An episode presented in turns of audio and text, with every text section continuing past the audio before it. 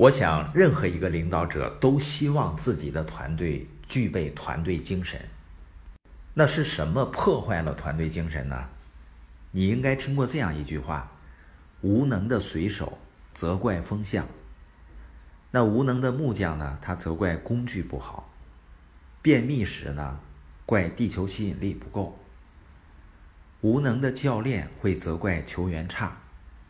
那无能的老师呢？他会怪学生笨。无能的学生呢？他会怪老师教的不好。而无能的员工，他会怪队友；有责任的人会怪谁呢？谁都不怪，包括自己在内。当人们不愿意承担责任的时候，但还是有问题发生，那怎么办呢？就去责怪别人，这样呢，才能把自己的处境合理化。而责怪对解决问题有用吗？它只会加深无助感和恐惧感啊，还没有生产力。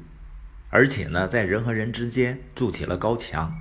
如果不集思广益，通过团队合作把事情做好，而是互相指责，最终呢会导致一事无成的。你说人的潜能是怎么发挥出来的？还是因为承担责任啊？所以呢，Q B Q 的问题是我该如何解决问题？我如何尽自己的力量去推动这项计划？我该做哪些事情才能够出现转机？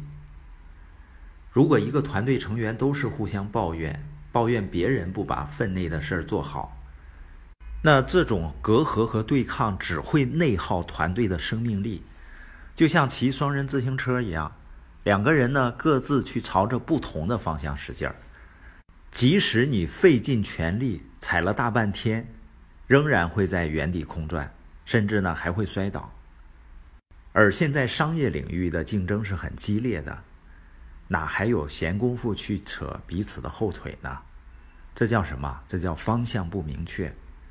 当我们专注于提升自己，采取行动，不再抱怨，我们就会越来越有力量。吉米·米勒呢？他是摔跤教练，他在训练他儿子的时候，会不断的提醒儿子，他要击败三个人。对手、自己和裁判击败对手，这个道理是显而易见的。击败自己的意思就是克服内心所产生的恐惧感。那对于击败裁判的解释是：不管双方的实力多么接近，即使你只在加时赛中才输一分即使是裁判做了几次有问题的裁决，你还是不能责怪那位。身穿黑白条的人，所以呢，吉米的结论是：如果想赢，就得厉害到能击败裁判。厉害到击败裁判的意思就是不要关注你不能控制的，要承担对结果的责任，要变得更强大。假如你做销售，你要足够成熟的，能够平静的说：“我的业绩不如人，是我需要努力。”需要成长，而不是抱怨产品价格和其他问题。作为团队成员，你绝对不能说为什么别人不尽力都是他们的问题。作为领导人，你不能抱怨说我的属下为什么这么笨啊，也不能抱怨上司，他们为什么不正确指导我怎么做呢？谁是你生命中的裁判呢？存在哪些无法控制的人为或非人为的因素阻碍你成功呢？一个人不再抱怨和指责别人，是因为他完全承担了个人责任。同时呢，我们还要欣赏团队中每个人与生俱来的天赋和优点。因为你不会看着天上的鹰，说：“我希望它能像鱼一样在海里刷刷游。”也不会看着一只螃蟹，希望它能够像猎豹一样飞奔。你说我当然不会啊，这样想，这样想会很荒谬的。